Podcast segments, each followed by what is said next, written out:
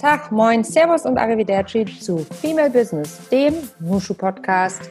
Ich treffe mich regelmäßig auf einen Kaffee mit total spannenden Menschen und wenn du magst, dann sei dabei. Mein Name ist Melly Schütze und ich bin Gründerin von Nushu, dem branchen- und positionsübergreifenden Business Club für Frauen. Heute im Nushu Podcast Dr. Julia Freudenberg. 2017, nach vielen Jahren bei Unilever, wechselte sie in den Vorstand des gemeinnützigen Vereins i3 e.V. und leitet dort die Hacker School mit der Vision, die Jugend, insbesondere auch Mädchen und sozioökonomisch benachteiligte junge Menschen, für das Programmieren zu begeistern.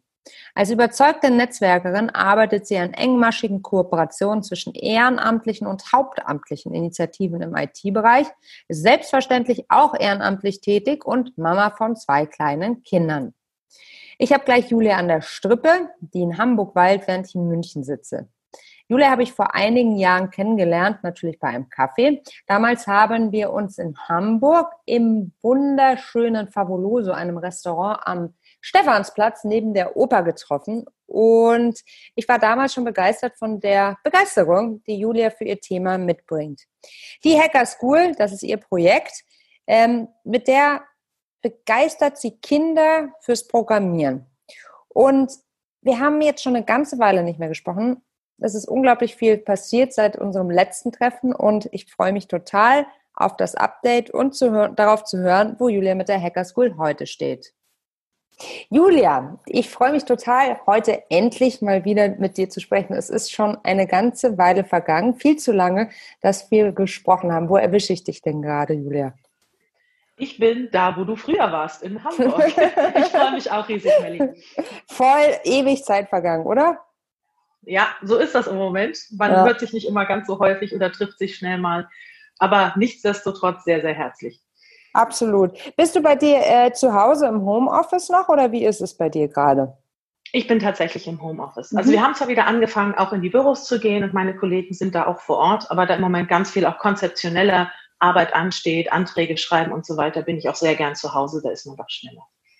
Ja, und man hat auch manchmal ein bisschen mehr Ruhe für so Brainarbeit. Ne? Das ist auch manchmal so der Vorteil. Zumindest geht es mir manchmal so. An den Vormittagen uneingeschränkt, an den Nachmittagen ja, kann es immer mal passieren, dass ein Kind reingepest kommt, aber da ist man mittlerweile ja auch Gott sei Dank dran gewöhnt. Das wird überall mit Humor genommen. Aber echt. Julia, ähm, unser Kaffee heißt ja Female Business auf einen Kaffee mit. Die Frage, wie trinkst du denn deinen Kaffee?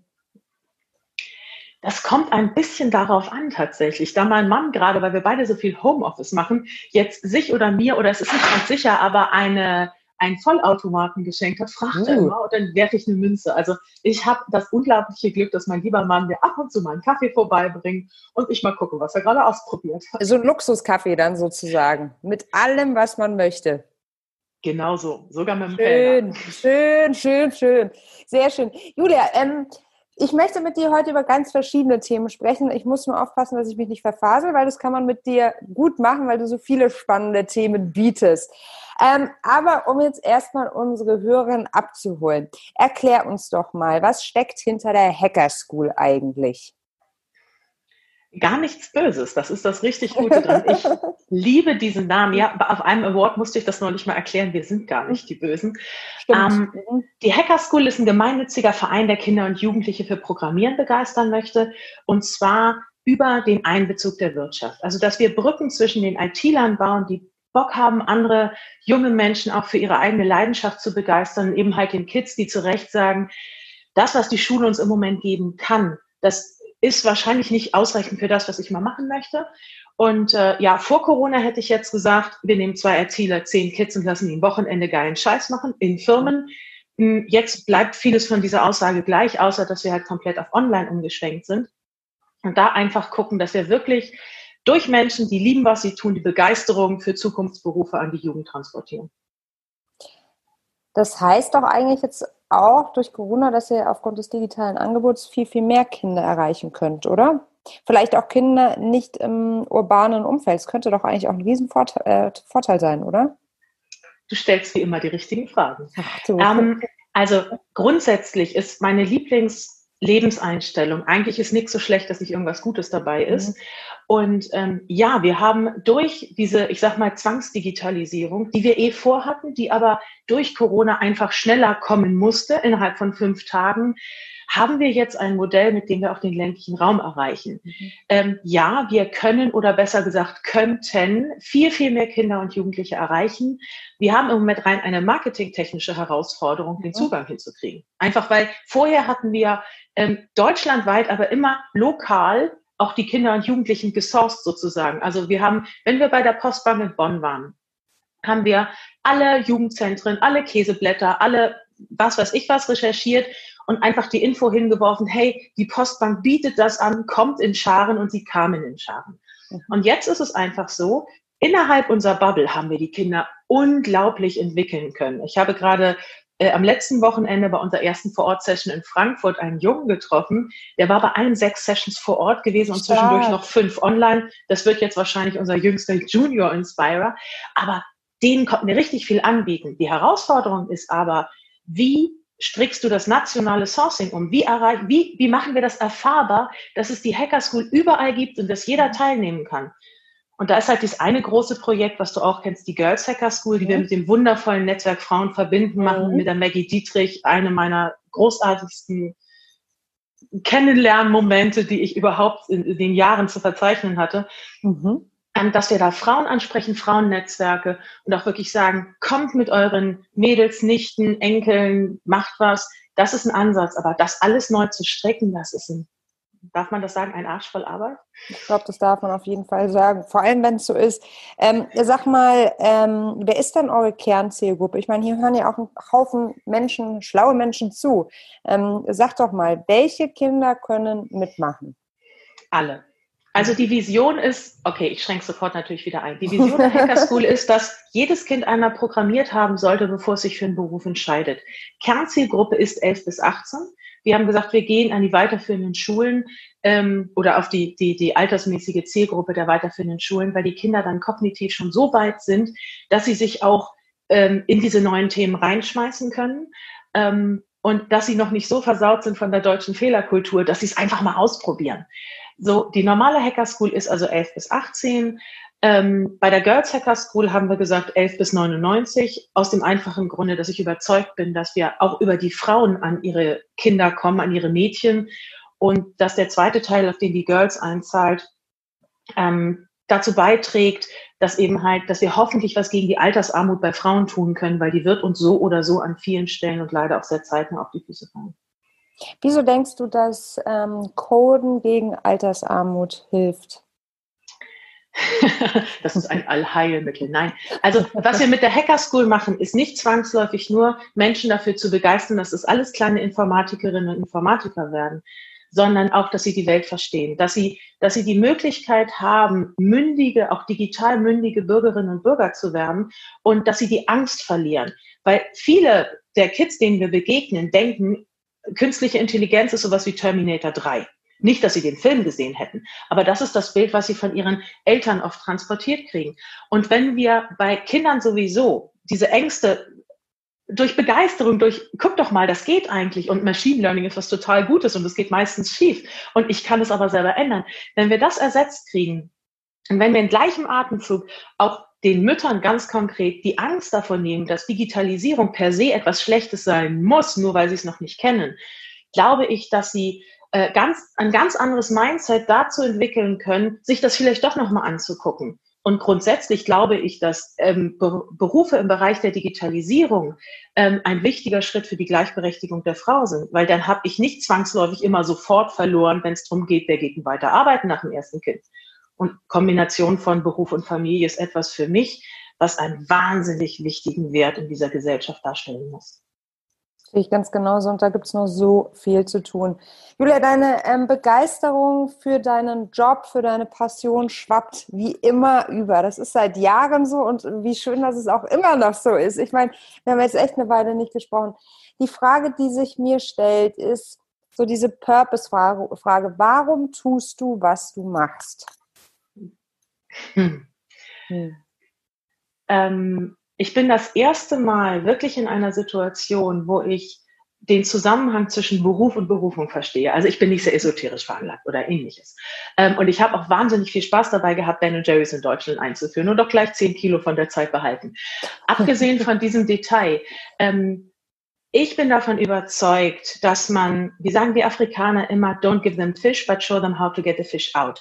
Also, dass wir insbesondere unsere Jugend dafür begeistern müssen, zu sehen, wie sie in dieser Welt klarkommen. Und wir wissen ja nur, dass wir nicht mehr wissen, was wird.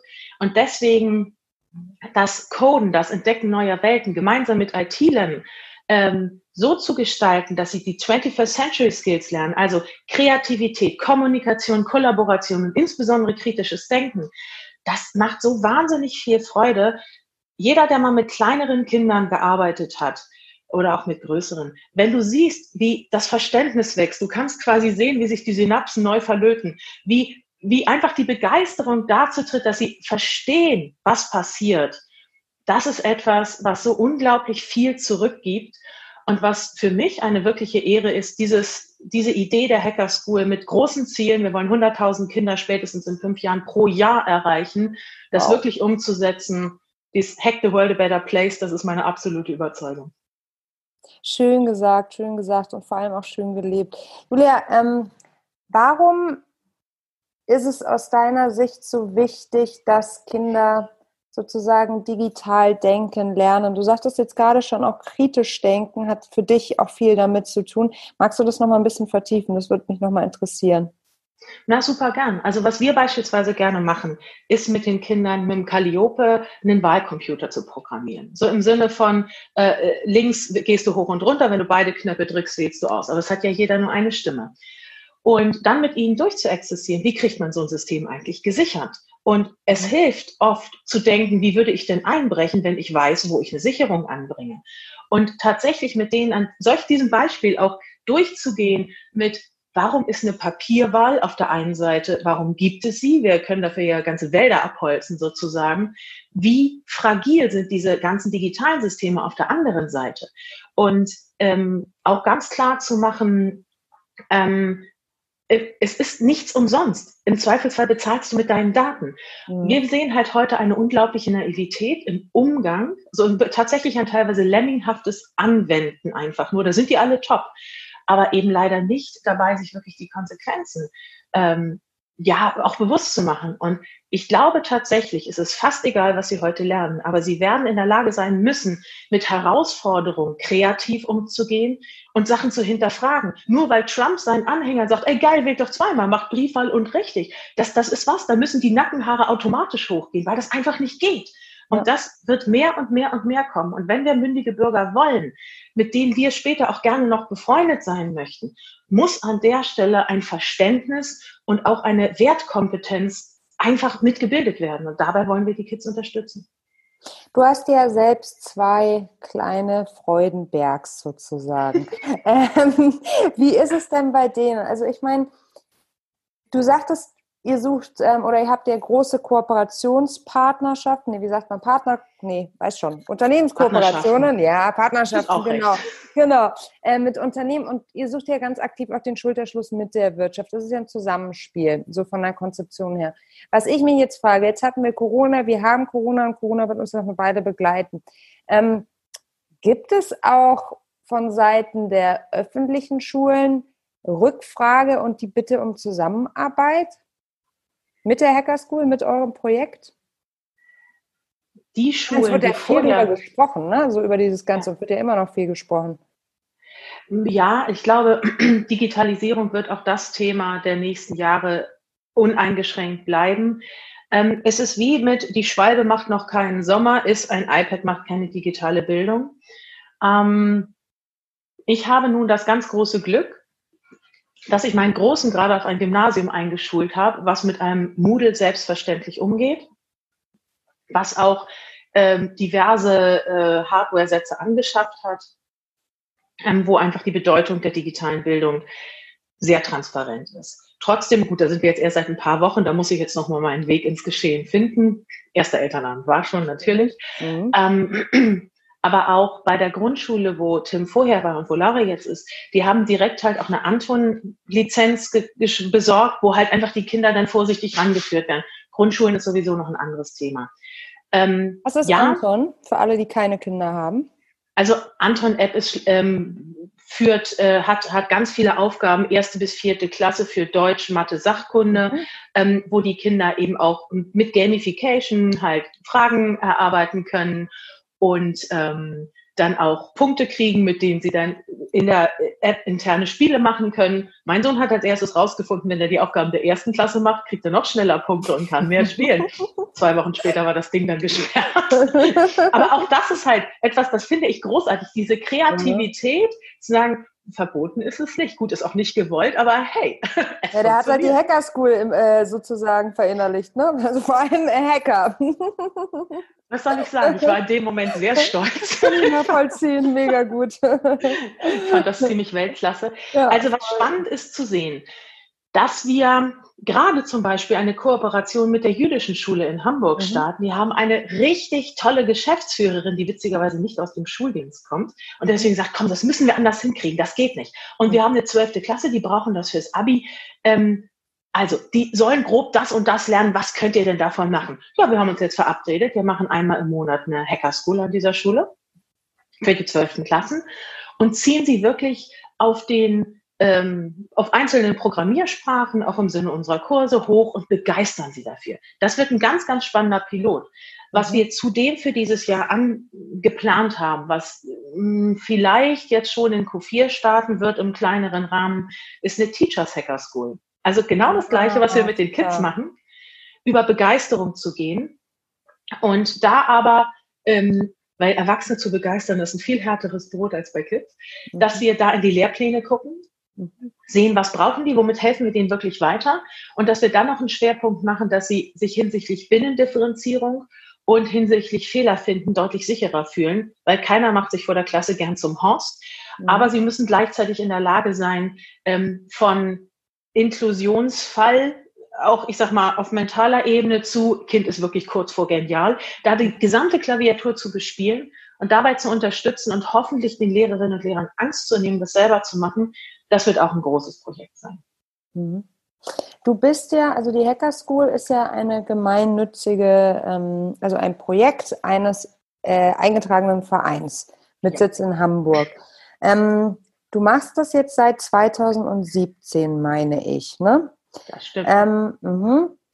Wie ist es ein Ehren, in einem Ehren, also in einem Verein zu arbeiten und dort so viel Verantwortung zu tragen. Ich meine, du, du gehst ja, du führst ja große Akquise, ähm, Akquisegespräche, du bist ja die geborene Vertrieblerin ähm, und bist ständig auf Achse im Hacker School T-Shirt ähm, in der Mission, ähm, aber echt und kämpfst ja wirklich für das. Wie ist das, also was ist da was sind deine Learnings aus, dem, aus, der, aus der freien Wirtschaft, wenn man das mal äh, so sagen darf, äh, zu Unilever davor?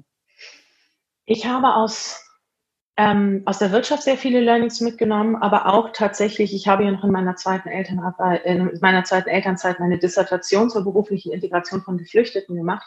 Aus diesen beiden Welten kann ich so richtig schöpfen. Die, die, das wissenschaftliche Arbeit mit dem ganz strukturierten analytischen Ansatz, ähm, sich auch Modelle zu bauen, Konzepte zu bauen, darüber hinaus zu denken, aber immer die Schnittstelle zur, ich sag mal, zur wirklich wahren Welt zu behalten ähm, aus der Unternehmenswelt bringe ich halt einen teilweise recht nüchternen Blick mit.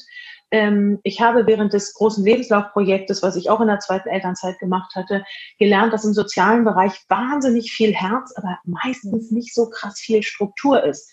Und da ist es etwas, wo ich gesehen habe, dass es insbesondere, wenn man mit Ehrenamtlichen arbeitet, unglaublich stark darauf ankommt, diese Menschen auch zu beschützen. Weil insbesondere auch in der Flüchtlingsarbeit hatten wir damals ganz viele, die einfach ausgeblutet sind oder ausgebrannt und sich emotional überhaupt nicht ab, ab, abgrenzen konnten. Mhm.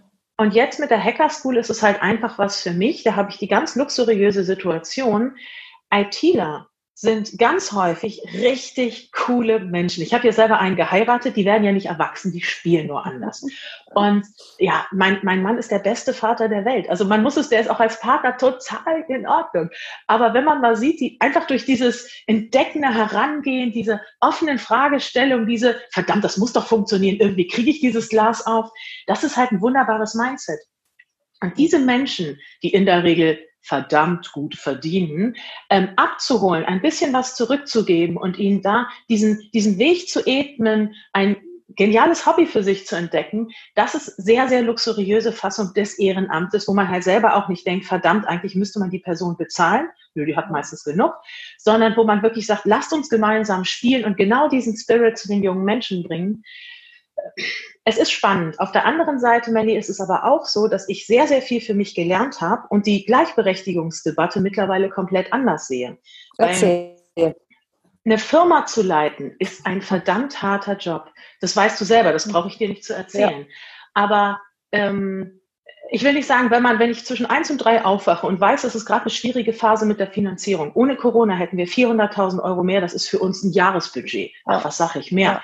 Und ähm, da bist du dann auch mit drin. Und das ist unglaublich schwierig und auch also Verantwortung zu haben ist nicht immer einfach nur geil und es ist nicht in der ersten Reihe zu stehen und alle feiern dich. Das ist teilweise sogar eher so ein bisschen schwierig ab und zu. Aber wirklich diese, wenn ich gleiche Rechte will, muss ich auch gleiche Pflichten akzeptieren und mich dahinstellen und akzeptieren, dass mich auch im Zweifelsfall nicht jeder liebt und dass ich unpopuläre Entscheidungen treffen muss.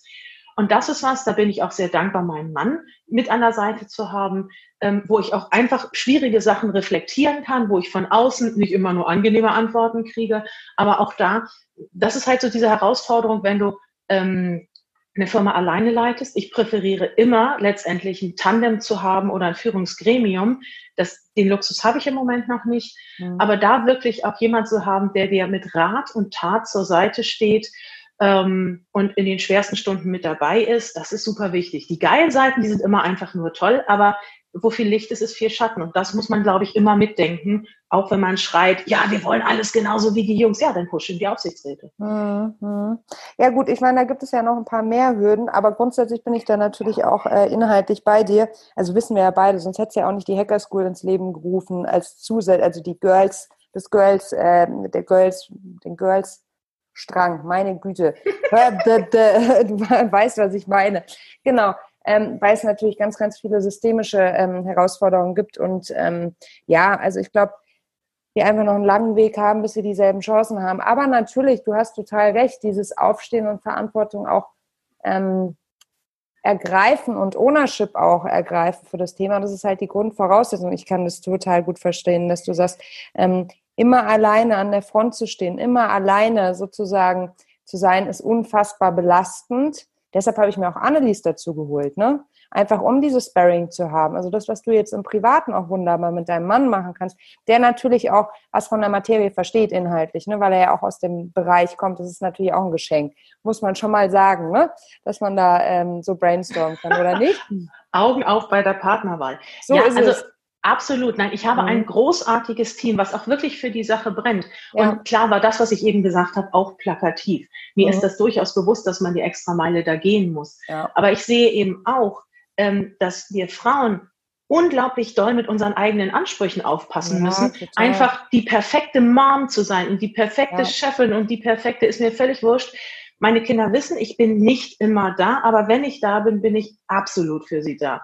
Und das ist auch was, wir haben ein ganz tolles Netzwerk hier, auch mit einer richtig guten Unterstützung für Musik, für Englisch. Äh, da passiert halt bei uns ganz viel im Haus. Und ich würde behaupten, dass wenn man selber mit sich einen Modus wie Wendy findet, im Sinne von, ja, 80-20 ist das neue perfekt, wer will schon 100 Prozent, das ist nicht mal wirtschaftlich, dass man das auch insbesondere seinen Kindern transportiert und auch damit zeigen kann, dass eine Authentizität immer wichtig ist und man sie ja. auch leben muss. Und das zu akzeptieren, das ist, glaube ich, nochmal ein ganz, ganz großer Schritt.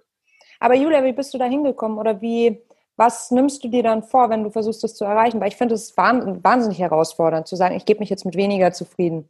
Und ich glaube, dieser Rollenkonflikt, den kennt ja jede. Viele Männer ja auch, ne?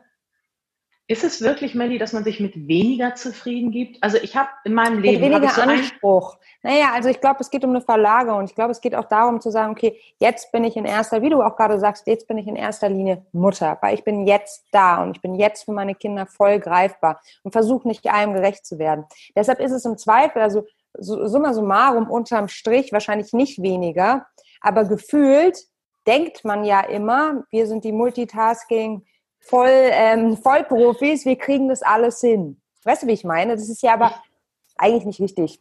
ich glaube tatsächlich, wir kriegen das auch hin. Es muss nur die Beachtung und Betrachtung eine andere werden. Ich habe früher ja. immer, was tatsächlich eine Zeit äh, wirklich drunter gelitten, weil ich wollte in einem Fach so richtig, richtig, richtig, so diese 1 Triple A plus sonst wie was und äh, unangeschränkt Olympiasieger oder sowas mhm. sein. Ich war, also auf der Waldorfschule hatte ich auch so ein Zeugnis, das war fein, das waren dann alles Einsen. Ähm, ich bin hinterher, also ich bin in der 11. aufs Gymnasium gewechselt und ich habe seitdem überall eine gute 2. Und das ist etwas, wo man sagen kann, wenn wir für uns akzeptieren, das ist das neue perfekt, wenn wir dieses verdammte Wort brauchen. Ich glaube, wenn du akzeptierst, dass, dass 80 Prozent, wenn du überall 80 Prozent erreichst, das ist viel, viel mehr, als wenn du an einer Stelle 100 hast und die anderen so bei 20 rumdümpeln. Und das ist auch was, was ich glaube, was Kinder lernen müssen, dass es in dieser ABC-Analyse total ineffizient ist, zu versuchen, die ganzen Cs mitzunehmen, sondern wirklich zu sagen, ich setze den Fokus auf das Wichtige und sehe dazu, dass ich effektiv entscheide, was muss ich effizient machen und nicht sagen, alles muss perfekt werden.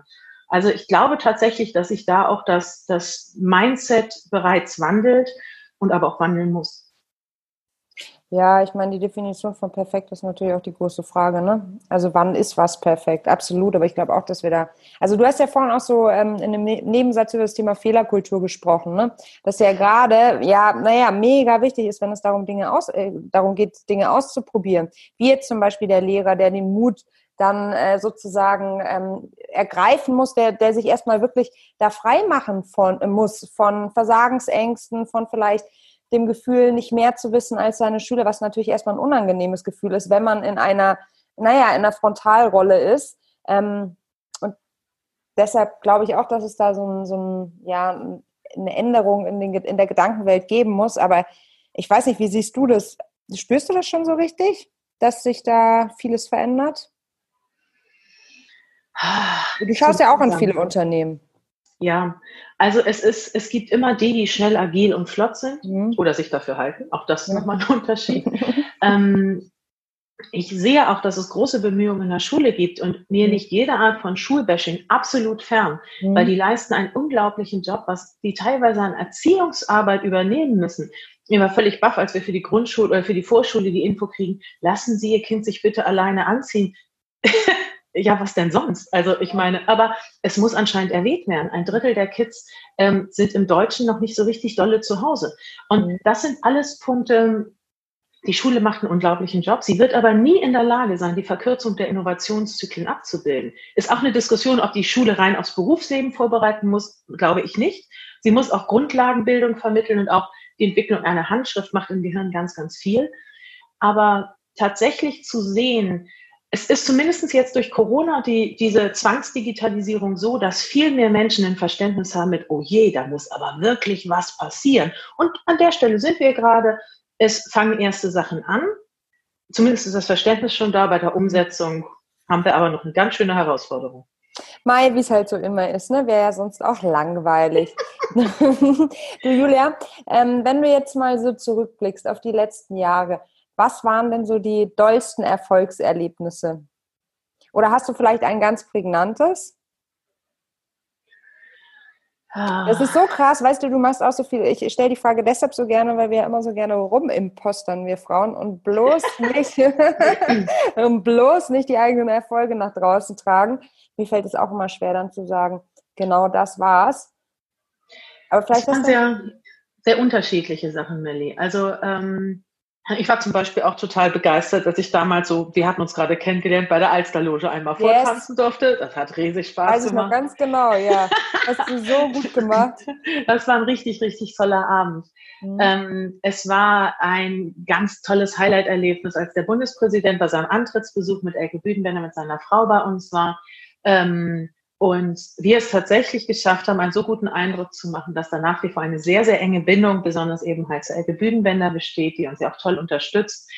Es war der Ansatz wirklich zu sagen, ach, wir haben die Google Impact Challenge gewonnen und damit war klar, wir machen das weiter. Das war für mich so ein ganz persönlicher Moment. Mhm. Den Antrag habe ich am Sterbebett meines Vaters ausgefüllt. Und ich weiß nicht, ob du sowas kennst. Du sagst, wenn das jetzt durchgeht, dann ist das ein Zeichen. Oder also, wie gesagt, ich bin da nicht so mit Zeichen, aber das war für mich eins, ich mache das. Mhm. Und auch jetzt tatsächlich die Woche vor, vor dem Lockdown. Ich war interessanterweise am 8. März, da gibt es ja auch noch das lustige Foto von uns zusammen im Rathaus mit Katharina ja, Fegebank. Stimmt, dann Das war so mhm. der, ich will nicht sagen letzte normale Tag. Dann mhm. kam die Woche, wo klar wurde, es wird alles abgesagt werden. 20 Veranstaltungen im März oder 30 sogar. Und ich dachte wirklich, ich krieg's nicht hin. Ich mache den Laden dicht, das war's.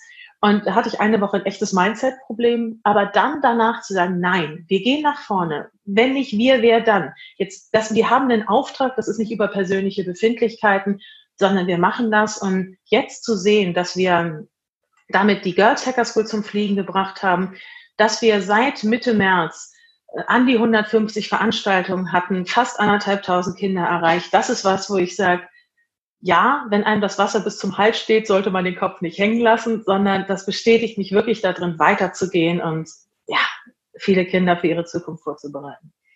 Boah, Julia, da kannst du aber auch echt stolz sein auf dein Team und dich und auf die allgemeine, also 1500 Kinder, Wahnsinn.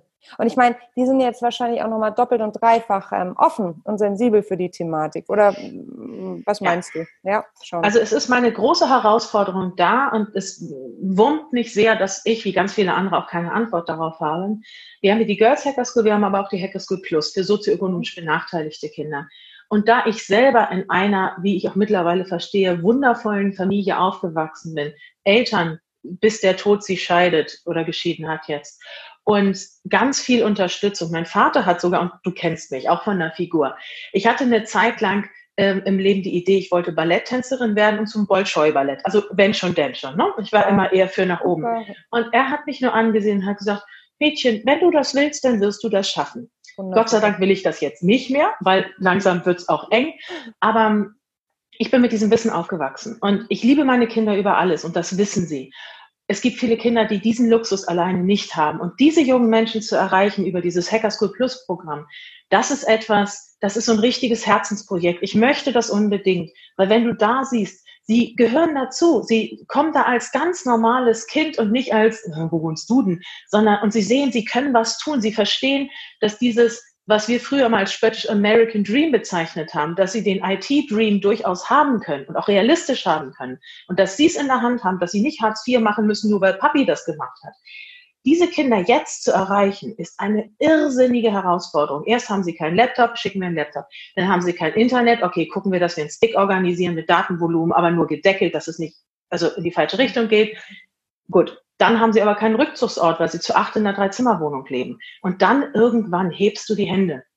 Und da müssen wir so dringend Antworten finden. Wir versuchen es jetzt auch mit der Code Week, da arbeiten wir mit der wunderbaren Körperstiftung hier zusammen in Hamburg, die selber auch ganz viel Kontakt in die offene Jugendarbeit haben und mir gerade heute Morgen noch einen Kontakt vermittelt haben zu einem ganz tollen Jugendzentrum in St. Pauli, dass wir da halt wirklich noch hart arbeiten, um die Zugänge zu genau diesen Menschen zu kriegen, weil wir können es uns einfach nicht leisten, auch nur ein Kind zurückzulassen. Und das ist halt so das, wo ich sage, das ist im Moment meine allergrößte Baustellung mhm. Äh, neben Mission Tagesschau, damit alle wissen, dass es uns gibt und alle Kinder zu erreichen, aber besonders auf diese Zielgruppe zu gehen. Das wird noch eine große Herausforderung. Mhm. Sind es mehr Kinder geworden, die in diese Zielgruppe fallen? So im Laufe deiner Arbeit, kannst du das, hast du dein Bauchgefühl? Also ich habe den Eindruck, dass oder auch die Befürchtung, dass die zunehmende Digitalisierung auf jeden Fall eine stärkere Spaltung der Gesellschaft hervor, hervorbringt. Corona macht nach meiner Wahrnehmung nichts neu. Es verstärkt nur das, was vorher schon schiefgelaufen ist. Mhm. Und da wirklich zu gucken, hm, werden es mehr, werden es weniger. Ich kann es tatsächlich, ich, ich habe keine Daten, ich frage die Tage mal bei Statista, mhm. aber es ist gefühlt auf jeden Fall so, dass die Kinder, die wie mein Sohn in einer behüteten, kleinen, leicht irren technischen Familie aufwachsen. Ähm, natürlich war das kein Problem, dass der einen Laptop hatte. Natürlich hatte er alle Zugänge. Mhm. Aber andere Kinder, die das nicht hatten, haben halt in dieser Zeit nicht wirklich einen zusätzlichen Benefit für sich rausgezogen, wie ich organisiere mich selber, guck mal, ich mache das, guck mal, ich mache die Aufgaben der ersten Klasse, sondern einfach nur, ja, dann toll, spiele ich jetzt ganz viel äh, Broadstars oder was weiß ich was. Und das ist auf jeden Fall etwas, was wir sehen, dass die Menschen, die vorher schon so ein bisschen auf der Kippe standen, jetzt auf jeden Fall nicht sicherer am Sattel sitzen. Mhm. Und da, ich, ja, wir sind alle ja am Glaskugel lesen, ähm, wie das da wohl weitergeht, aber auf jeden Fall wird das eine ganz große Baustelle bleiben. Mhm.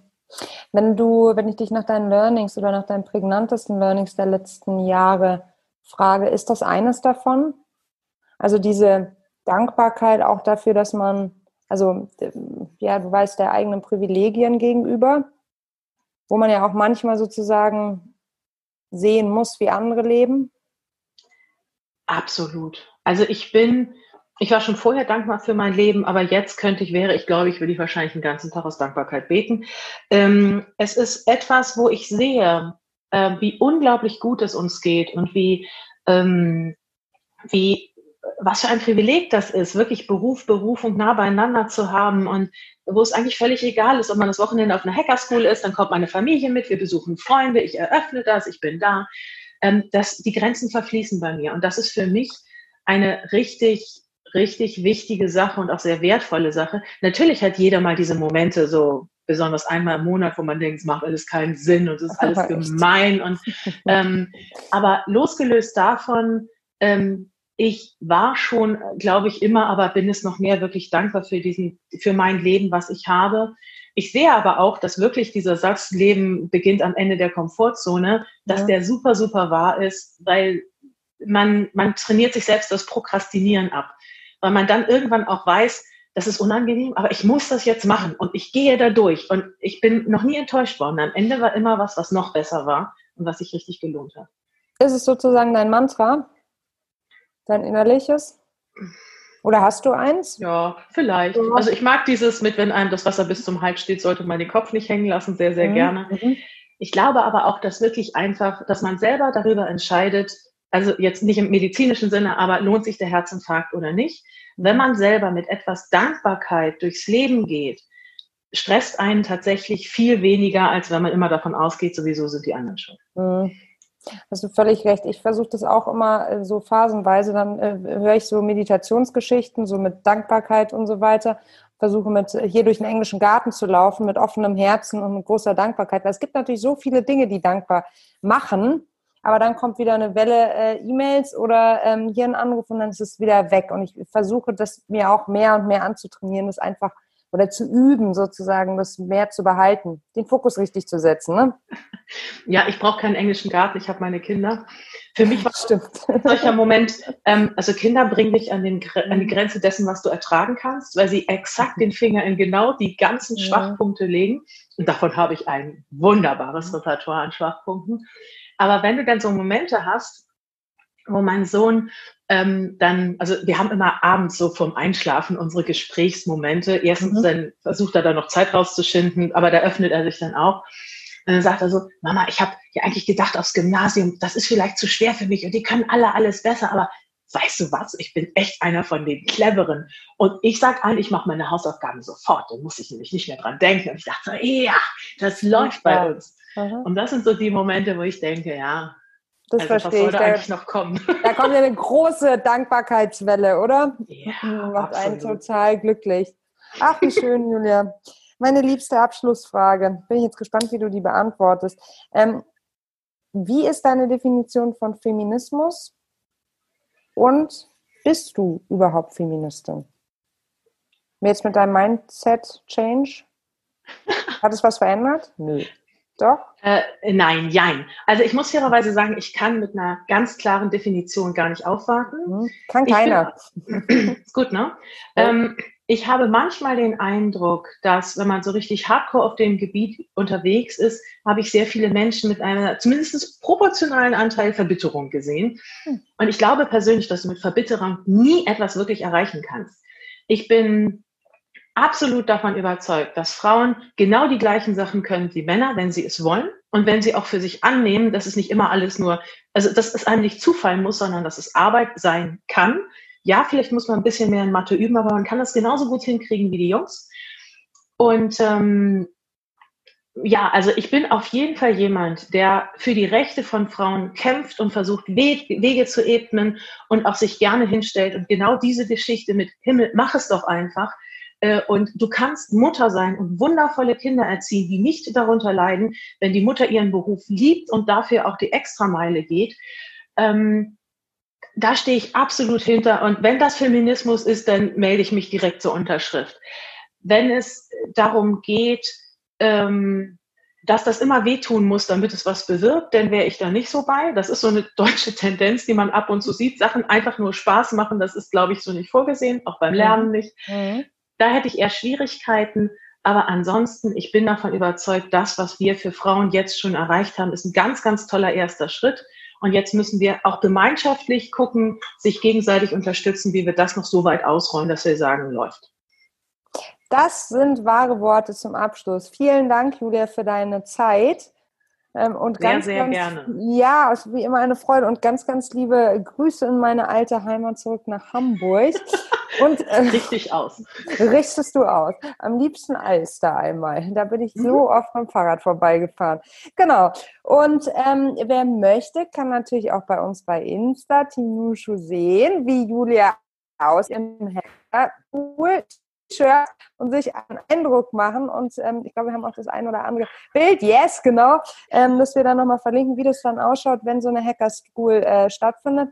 Einfach ganz, ganz tolles Projekt. Wir verlinken euch natürlich auch ähm, mit allen möglichen Informationen, damit man auch weiß, wie man euch unterstützen kann. Ähm, vielleicht haben ja auch die einen oder anderen Unternehmensvertreterinnen zugehört und denken, stark, das ist eine super Sache auch für intern. Ähm, was sucht ihr dann immer? Ihr sucht Geld und ihr sucht Räume, richtig? Und, und wir suchen ITler. Genau. Also tatsächlich äh, Jungs und Mädels aus der IT mhm. äh, oder überhaupt Leute, die dafür eine Passion haben und Lust haben, junge Menschen zu begeistern. Im Moment Schwerpunkt offline, äh, äh, äh, online, dass wir eben halt wirklich die, die Kids auch jetzt erreichen können. Perspektivisch super gern auch wieder ein Unternehmen. Und ja, wir sind halt ein gemeinnütziger Verein und die freiwilligen Kursbeiträge, die decken halt bei Weitem nicht das, was wir in Organisationen da reinstecken. Also jeder Euro hilft und wir freuen uns unglaublich darüber, wenn eben halt wir gemeinsam mehr Kinder erreichen können. Also spread the word. Absolut. Und die Girls Hacker School, das finde ich ja nochmal ganz, ganz spannend. Da habe ich auch einen tollen Artikel zugelesen, dass ihr auch insbesondere Mamas mit ihren Töchtern begeistern wollt. Und das finde ich irgendwie so eine, so eine coole Idee. So kann auch, auch mal ein Tochter-Mama-Tag ausschauen. Ähm, also vielleicht auch einfach mal umdenken und das mit ins Portfolio nehmen an äh, Möglichkeiten, wie man Zeit miteinander verbringen kann und gemeinsam lernen, wachsen und sicherlich auch lachen kann. Zumindest wenn Julia dabei ist, dann ist nämlich ganz viel Freude und Fröhlichkeit im Raum. Na sicher dann. Ich danke euch fürs Zuhören. Danke dir, liebe Julia, für deine Zeit und wir hören und sehen. Danke dir. Das war Female Business, der Nushu Podcast. Wenn dir das Gespräch gefallen und dich inspiriert hat, dann freue ich mich total, wenn du uns abonnierst, eine 5-Sterne-Bewertung gibst und den Nushu Podcast mit deinem Netzwerk teilst.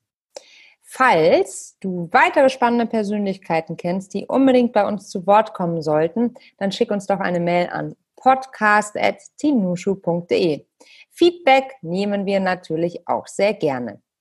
Ich bin Melli Schütze, Gründerin von Nushu und wenn auch du für mehr Weiblichkeit in der Wirtschaft einstehen möchtest, schau jetzt bei uns auf der Website www.teamnushu.de vorbei, bei LinkedIn unter Nushu Female Business oder bei Instagram unter Team Nushu und bewirb dich auf einen Platz im Team Nushu. Ich freue mich auf dich.